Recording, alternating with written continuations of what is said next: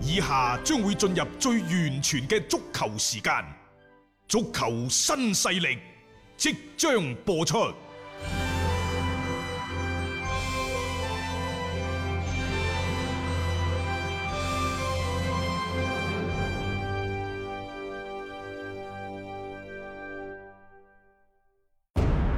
足球場，英雄地，幾多難忘時刻。攞翻住個波，從廣州太陽神到恒大富力，從東較場驚天一射到亞冠加冕，從童話變成現實，從英雄變成傳奇。最偉大嘅球員，最不可思議嘅入球，勝敗之間只有一線。神奇之處，魅力所在，一比零啊！各位，只可意會，更可言傳。足球新勢力，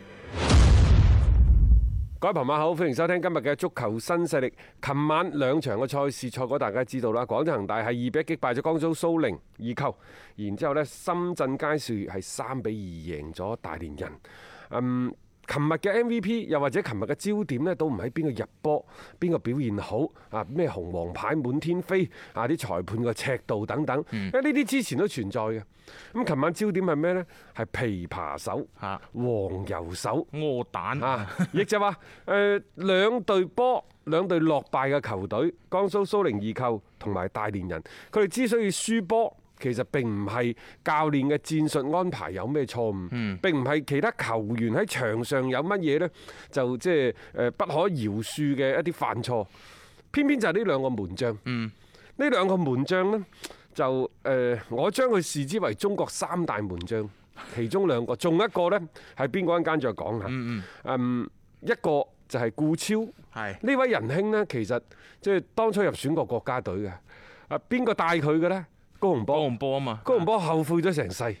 咁然之後，第二位呢，就係呢個大連嘅張聰，呢個由頭到尾我始終認為佢個水準係嚟打醬油嘅，點解啊？嗯肥底啊，然之後呢，就嗰個反應又唔算話嗯好突出，即係作為守門員嚟講，佢啲基本嘅質素唔唔我算都好唔高知佢點解即係話仲喺呢一個中超呢度係坐穩咗個主力門將嗯嘅位置。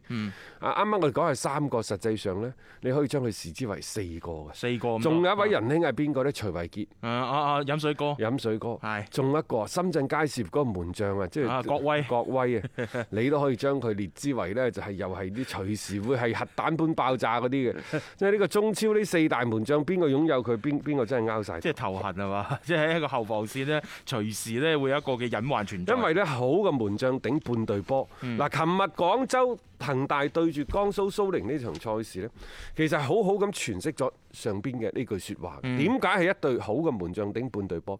因為你睇到啦，琴日奧拉路佢。用嘅係咩啊？用嘅係田忌賽馬嘅戰術，嗯先係將迪西拿、將吳曦，嗯包括吉祥呢幾名嘅主力球員，全部呢都係替收補席嘅咗起身，係放低替補席。然之後呢，就用咗一個今年第一次首發登場嘅張曉斌，華卡素呢就放喺呢一個左左邊邊嘅中場嘅位置。啊，然之後前邊呢，就用呢一個嘅新迪尼就搭住呢，就艾達，咁就算啦。即係其實佢上半場佢想想想打咩戰？想打消耗戰。上半場打消耗戰，老實講零比零，又或者一比一和波更加就最合好理啦啲嚇。係嗯咁啊，但係如果你話失咗嗰個波呢，誒、點球，你話裁判點判呢啲嘢就唔到你講，因為只要你喺禁區入邊有動作，嗯再加上呢，即係我哋咁睇呢，唔同側面，你覺得喂，好似呢個波唔應該判點球啊，但係裁判個位置就係後尾我哋睇到嗰個最尾一個鏡頭，嗯就係你嗰個艾布都喺面貼，你係真係攞個手去揚，都係推咗對手嘅，而冇錯嗯咁啱呢，黃迪企喺個位就睇得你一清二楚，所以嗰個波判得嚟呢，黃迪基本上唔使睇 VAR，佢最終呢亦都係同佢確認下，甚至乎佢都可以指示 VAR。你企喺我個角度，你從背脊嗰度嗰個鏡頭嗰度再攝翻上，你一睇你就知道佢有動作㗎啦。因為嗰場波就冇得傾，嗰個點球啊，基本上呢就即係冇咩太多嘅爭拗。你話佢判判得嚴啲係可以咁講嘅，因為嗰個波係幾乎係可吹可不吹嘅境境界。但係如果有啲裁判佢要吹。你亦都冇辦法。佢係有理有據嘅，呢個真嘅嚇，咁亦都係憑藉住嗰個點球咧，就打破咗場上嘅僵局啦。奧拉魯呢，其實琴日嘅留前鬥後田忌賽馬式嘅戰術呢，佢幾乎就成功咗啦。係更何況呢，廣州恒大嗰度作個豬隊 友 張林就鵬神助 攻，係咪嚇？即係上半場唔單止係消耗咗你嘅體能，並且呢就罰低咗你一嗯個人。冇錯啊嚇，即係我都唔知點解琴日佢嗰啲落產啊等等咁老母。佢呢，其實誒、呃一方面你話開頭嗰下嘢你狠啲、辣啲，你試下呢個主裁判王迪嘅尺度係冇問題嘅。但係你發現一樣嘢喎，王迪琴日話知你啊，反正一有啲咩。黃牌，跟住就喐下就黃牌，喐下黃牌啊。咁你哋小心啊！作為一位三十一歲嘅老將，再犯一啲咁魯莽魯莽嘅錯誤，人哋話老馬有火就非同小可。嗯但係琴日嘅張林鵬更加多係一種莽撞，你手腳齊嚟，即係罰都有火。係你你被罰落去呢，其實一啲問題都冇嘅。冇錯啊只。不過即係話有啲自亂陣腳。嗯，即係搞到自己咧突然間打少個人咁樣樣，比較被動嘅情況。呢個自亂陣腳呢，就令到即係廣州恒大下半場就會陷入一個非常非常之被動嘅局面。嗯我哋其實喺琴日，我同阿陳奕明指導喺 PPT 嗰度講波，都已經講咗話。睇完上半場，我話我好擔心下半場，因為你可以預預預預計到嗯預計到㗎啦，就係呢一個奧拉魯一定會係將吳曦啊、迪西拿嗰啲拱翻上拱返上嚟係實際上真喺下半場拱咗上嚟之後呢，佢成個前場盤到活晒。嗯迪西拿係一個咩人啊？我越睇佢越似阿古路。啊，古路嚇，好有阿古路嘅嗰個嗰個影子喺度。啊啲其串實擾能力啊，嗯曼聯啊、曼城啊，真係可以諗諗迪西拿嘅，真係可以諗迪西拿。點解呢個人你諗下佢佢嘅嗰個連接球、嗯小球等等各方面，佢係做得非常之靚仔嘅。啲波去到佢腳底下，基本上就唔會失，嗯控得住、轉到身、護得住波、傳翻出嗯嚟，所以。成個下半場佢一出嚟，前邊活晒，連埋艾達、艾達同迪蘭尼呢，上半場即係可能一個巴西一個克羅地亞，即係即係嗯 傾唔埋咁所以呢，即係話一退翻去巴西幫嗰陣時咧，成條線就生晒。嗯生晒嗯嗯再加上呢，左邊就讓咗俾吉祥，吳曦啊企喺兩個外援身後，後邊嗰啲打式呢，俾晒呢一個卡華數。嗯咁啊，成班波即係華卡數啊，嗯成班波呢，分工明確。仲有呢，佢亦都針對翻呢一個廣州恒大嘅左邊嘅後防。左邊嘅後防係咩啊？係因為誒、呃由頭到尾都唔係一個正宗嘅後衞，所以嗯佢琴日擺個陣呢，佢係類似一個四四嗯二，啊又或者係呢一個三四三，總之係歪歪斜斜嘅。 呢個陣啊唔係正宗平衡嘅，係歪嘅，嚇歪喺邊度呢？就係佢係左邊係攻，嗯啊左邊係守。手啊，左邊嘅手手喺邊度？你睇佢上半場華卡數，搭搭搭翻住嗰條左路，基本上唔會壓得好上。但係右邊呢，嗰個阿不都海米提就搭埋呢，就係嗰個嗰個嗰個誒謝鵬飛，嗯兩個就喺右路嗰度一味咁喺度搞動作，搞風搞雨。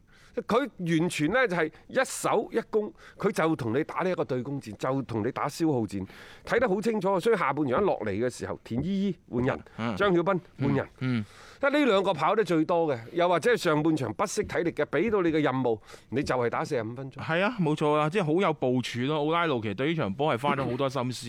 你睇到佢，雖然你會預計到佢嘅嗰啲後手係乜嘢，但係佢呢個係好按章法去做啊咯。！然之後下半場一調調整咗個戰術之後，一換換咗人之後呢，立竿見影，嗯十一個打十個。廣州恒大其實有一段時 間幾乎捱頗唔住嗯為㗎啦，牙煙嘅，幾乎捱唔住㗎啦。但係呢， 人算啊不如天算。係啊，喺呢個時候呢，神一般嘅顧顧超，係佢出現咗。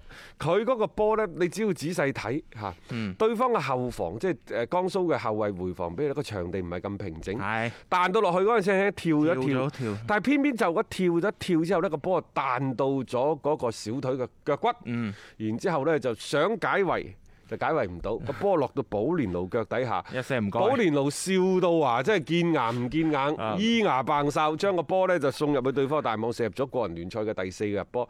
即係呢啲波送到埋身啦啊，實食冇黐牙。你話如果換咗嗰個係郜林，誒啊可甚能至乎換咗個艾基神，仲可能熱有一線你俾生機到呢一個寶蓮奴嗰嗯啲，仲唔攆住你七寸咩？所以即係二比一之後就基本上大局已定。冇㗎啦，嗰場波嚇， 即係嗰一刻，保連奴話都唔知係你顧超生日定係佢生日啊。 嚇誒、但係呢，即係話喺呢一個調配嗰度啊咧，琴日簡南華路亦都非常之唔錯。嗯，嗱，首先呢，就係喺張林鵬被換咗落去之後呢，佢就換鄧鄧夏夏文。文係鄧夏文上咗嚟之後，喂，嗰、嗰陣時係咩意思啊？嗰陣時係上半場臨完場之前，將鄧涵文換咗上嚟，就無奈將嚴鼎浩呢就換咗落去，大概係上半場四十分鐘左右，係咪？咁啊，但係去到到到最尾下半場嘅時候呢，佢睇到唔係路啦，因為梅方喺中間呢，佢又唔係有太大嘅甩漏。你係話佢運氣唔好，總之呢，即係話嗰隻波第一隻失波呢，佢負有一定嘅責任。啊，但係你話完全怪佢呢，又好似講唔過去。講唔過去。嗯啊，第二隻波仲有一隻呢，嗰個波對手嗰度射門打到佢身體。佢幫手寫一寫力啊！嘅，萬流尾袋又爭啲又衰咗 㗎啦，即係你你話佢有犯錯咩？佢冇犯錯，佢防守係到嗯位嘅，但係有時啲嘢啲波係要彈到你嗰度折射去改變方向。唔好彩咯，即係呢啲就只能咁啊講。嗯但係梅方俾人嘅感覺硬係就係唔穩陣，硬係就係唔穩陣。所以呢，即係誒先係呢，就係你睇到下半場嗰個一連串嘅調人，無論係中二號上嚟啊，啊再到呢一個吳嗯吳少少聰聰啊，係後邊就係調整啦。原先呢，就係誒梅方。嗯蔣光蔣光泰泰佢兩個左邊呢，係就係呢一朴個朴朴智智珠珠，右邊係鄧涵文。嗯但係後尾睇睇下唔係路啦，嗯唔係路呢，就將吳少聰換咗上嚟打左邊嘅後嗯衞，將梅芳呢調過去打右邊嘅後衞，中間就用翻朴智珠加蔣光蔣光泰。泰係嗱，大家要留意下，誒。通過一連串嘅調整咧，我認為咁樣嘅調整更加之合理。此其一，梅芳打中衞，佢可以做替補，但係如果打主力打首發呢，誒、 有少少擔心啊。另外呢，佢係可以打呢一個右邊右邊嘅嘅邊位嘅。嗯冇錯。吳少聰琴日上場嘅時間雖然唔係咁長，十零分鐘，但係佢得到嘅鍛鍊嘅價值會係非常之大。並且我睇到啦，對版嗯呢位仁兄呢，身高一米九定一米九二，佢有機會以後拍過嚟呢，打翻中衞都得嘅。嗯現階段嚟睇呢，就係朴智珠。搭住蔣光泰係一個非常之好嘅組合。嗯如果等吳少聰再成長起身，有機會拍翻中間，咁�誒光泰加呢一個嘅誒啊吳少聰唔啊係，蔣光泰加加朴朴智珠啊，唔係唔好意思啊，蔣光泰加吳少聰啊可能會係廣州恒大未來幾年一個非常非常之好嘅組哦合。即係為以後鋪路為啦以後鋪路，亦就係你吳少聰今年先廿一歲啫嘛，啱嘅嗯三五年之後再拍翻埋你都未遲，嗰陣時朴智珠可能走啦，蔣光泰嗰陣時都係三十歲出頭，咁變咗嘅話呢，就整個嘅後防呢，五到十年都無憂啊，嗯啊慢慢嚟，呢個唔使急嘅。好啦，喺前邊嗰度呢，簡拿華路嘅調配有啲看不明白，但係佢嘅調整都好快。首先，啊、泰利斯卡先係離場，因為喺呢一個尤其下半場啱啱出嚟嗰陣時咧，艾基神係收咗喺呢一個嘅前場嘅右路，嗯，然之後咧就揾呢一個泰利斯卡咧就打咗去突前嘅前鋒呢個位置，嗯咁嗰下就下半場一撳撳出嚟嗰陣時，因為泰利斯卡前邊控唔住個波，又冇速度冇衝擊力，所以都一出到嚟啦，解圍出到嚟，基本上都係俾江蘇蘇寧撳住，你睇到啦，後邊根本上地連李昂都換埋落嚟。換咗嗰個邊個上去？換咗嗰個嗰個黃嗯子羅昌勁上去，啊啊羅黃子勁昌上去，係係啊後係咪衞嗯啊？即係佢打少個後衞，奧拉魯都話佢咁搞法仲唔砌你咩？啊嗯啱唔啱？再加上一比一，佢睇到有咁嘅機會，佢係想贏波。奧拉魯係想贏波。佢有呢個諗法人嘅，呢個人係嗰陣時喺西亞同同呢一個馬拉當拿係即係揮拳相向㗎，好好火㗎。啊佢賽前都講噶，唔我哋唔係保守㗎，好我哋真好火啊！呢個人係係啊，，好啦，咁但係咧後尾換咗泰利斯卡，換咗泰利斯卡咪上咗小摩托嘅，上咗小摩托，小摩托都係頂喺前邊，但係小摩托畢竟係久休復出，所以啲波咧去到佢嗰度咧，佢有啲唔得跑唔起身，係啊，再加上咧對方個米蘭達係精個鬼。佢咧就幾大，佢都係收咗喺後邊鬥住你先。 佢收喺後邊鬥住你啊！佢知道你就係擺小摩托上嚟打突啊擊㗎嘛，嗯冇嘢㗎，你一個追佢，佢一個喺後邊啊鬥住你，鬥住㗎啦啱唔啱啊？所以咧後邊就再換一換，因為小摩托一定要縮喺後邊，嗯然之後轉到身再去衝嘅。後尾有個咩調整呢？就係艾基神頂咗喺前邊，係然之後呢，小摩托翻嚟，亦就係後邊呢，基本上係打咗個五誒。九個嚇，嗯五五三一咁嘅陣式，五三一咁嘅陣式呢，就最尾嗰十分鐘。點解唔可以太早啊？因為艾基神當初呢係要做一個更加多嘅防守嘅防守任務任務啊，嚇佢翻到嚟幫手啊，㗎，嗯翻到嚟幫幫手，到到最尾十分鐘啦。然之後再將艾基神頂去前邊去做一個串繞，嗯因為我感覺呢，就琴日整個個換人啊，簡拿華路，我哋琴日喺賽前仲話簡拿華路得唔得呢？咁樣就話睇完琴日嗰場波之後得唔得啊？嗯得嘅，啊你話而家佢誒簡拿華路呢，喺臨場嘅調配嗰度，我覺得又係進步緊。琴日呢一場賽事。一連串嘅調整，眼花撩亂。但係佢每一次嘅調整，我哋覺得都係頗為之合理。嗯，合理。起起碼個因為唔會亂嚟位置上面佢都係對位嘅。我就覺得而家泰仔咧，泰利斯卡可能係佢心魔。只要佢排除咗泰利斯卡之外，即係即係其他嗰啲調整啊等等各方面都係非常之合理嘅。但係呢一關佢好似一路都未仲有攬過去喎。誒，我希望簡南華道嘅心態咧更加放得平整啲。啊，平整啲喺邊度呢？就唔好太過在意出邊啲媒體，尤其一啲自媒體人點樣講佢，嗯把嘴生喺嗰個人哋嘅口中，啱唔啱啊？有人講每個人呢都有自己嘅嗰個目的。譬如話好明顯，點解徐亮要了解南華路？嗯好明顯喺背後有策劃嘅。好明顯係有策劃嘅，有策劃嘅係咩叫你阿媽都帶帶嗰隊波？嗰啲嘢根本上唔使講，你就當佢講笑就算啦。係啊講笑完，喂，冇嘢㗎。你如果真係當真，你應戰企出嚟回應喎。如果我做嗰個策劃人，如果我做當事人，我開心到不得了，係啊，嘈交啫嘛就。係為咗有話題啫嘛，引起呢種嘅所謂嘅熱你議。理都唔使理，嗯我打死都唔信你阿媽點得啫！你就算而家邊隊波都好，你巴西巴西啊法國咁強，你是但揾一個佢佢阿媽去啊，你睇下得唔得？你揾徐亮佢阿媽去，你睇下得唔得咪？啊傻嘅咩？呢啲嘢即係簡簡直係冇腦冇任何個邏輯可言冇錯嘅。你回答佢做乜佢嘢？明明撩交啊嗌嘅啫，所以我就話簡立華度，你可以睇嚇，啊收起佢軟件，嗰啲翻譯軟件唔好鬼俾佢睇，呢啲國內呢啲新聞唔好俾佢睇。啊，然之後喺網上講咩，你講嚟做乜嘢啫？係咪做一個主教練，即係閒庭信步，無懼風雨？你咁注重去去聽人哋講咩？要聽就聽足球新勢力。真㗎，之後我哋先至係企喺一個球隊、企喺球迷嘅利益去保護你，我哋唔去蹭即嘅料量，係咪？我哋唔去搞搞風搞雨，我哋唔搞事，有一説一，有二説二，亦真係還原翻一個媒體嘅最基本嘅立場。嗱，老簡、大簡就係咁嘅，你阿契仔、你阿泰利斯卡點樣用？唔係話唔用，琴日係有進步嘅，狀態有進步嘅，艾基成有進步嘅，我就係戰術嗰方面你話咗算，但我淨係想講一樣嘢就係、外援嚟到，佢就係即插即用，並且係起到突出嘅作用嘅。艾基神老實講，以佢咁嘅今時今日嘅狀態，以佢嘅能力呢，就可能喺一啲中低級級別嘅中超球隊，或者喺一啲中甲嘅球隊嗰度打波，係冇問題嘅。但係冇辦法，佢係我哋歸化嘅頭號嘅嗰個領啊嗰、個嗰個人。領軍人物佢佢又唔係領軍頭號咧，頭號啊咁然之後咧，佢係未來國家隊嘅嗰個主力中鋒，嗯啱唔啱啊？咁你必須係將佢嘅狀態要操翻起身，唔單止為俱樂部，你仲要為大國家隊以後去做編排嘅。所以喺呢一個艾艾基神呢個問題上，就唔用你都要用，為國家隊去做準嗯備。但喺泰利斯卡呢個問題上呢，你狀態唔好嘅，你用嚟做咩啫？即插即用就係咁簡單啦。嗯，冇錯，外援達到唔到嗰種效果，即係等於冇用嚇，即係呢樣嘢係好實際嘅。因為作為中超球隊，中超聯賽打外援，你如果外援上咗都達唔到嗰種嘅效果嘅話，你即係啊倒不如你不如諗下其他球員好過你啦。唔好話我哋廣州恒大冇情懷、冇格局，正係因為有呢個情懷，正係因為有呢個格局，正係因為我哋使咗呢個俱樂部使咗咁多錢去為國養士，所以好唔好狀態都好，你一定要用呢一個艾基神，呢個係我嘅觀嗯點，因為要為大國家隊服務嘅。嗯，幾時你泰利斯卡為國家隊服服務啦？喺聯賽嗰度磨翻嗰啲狀態，OK 冇問題，係咪？但係而家未得之前。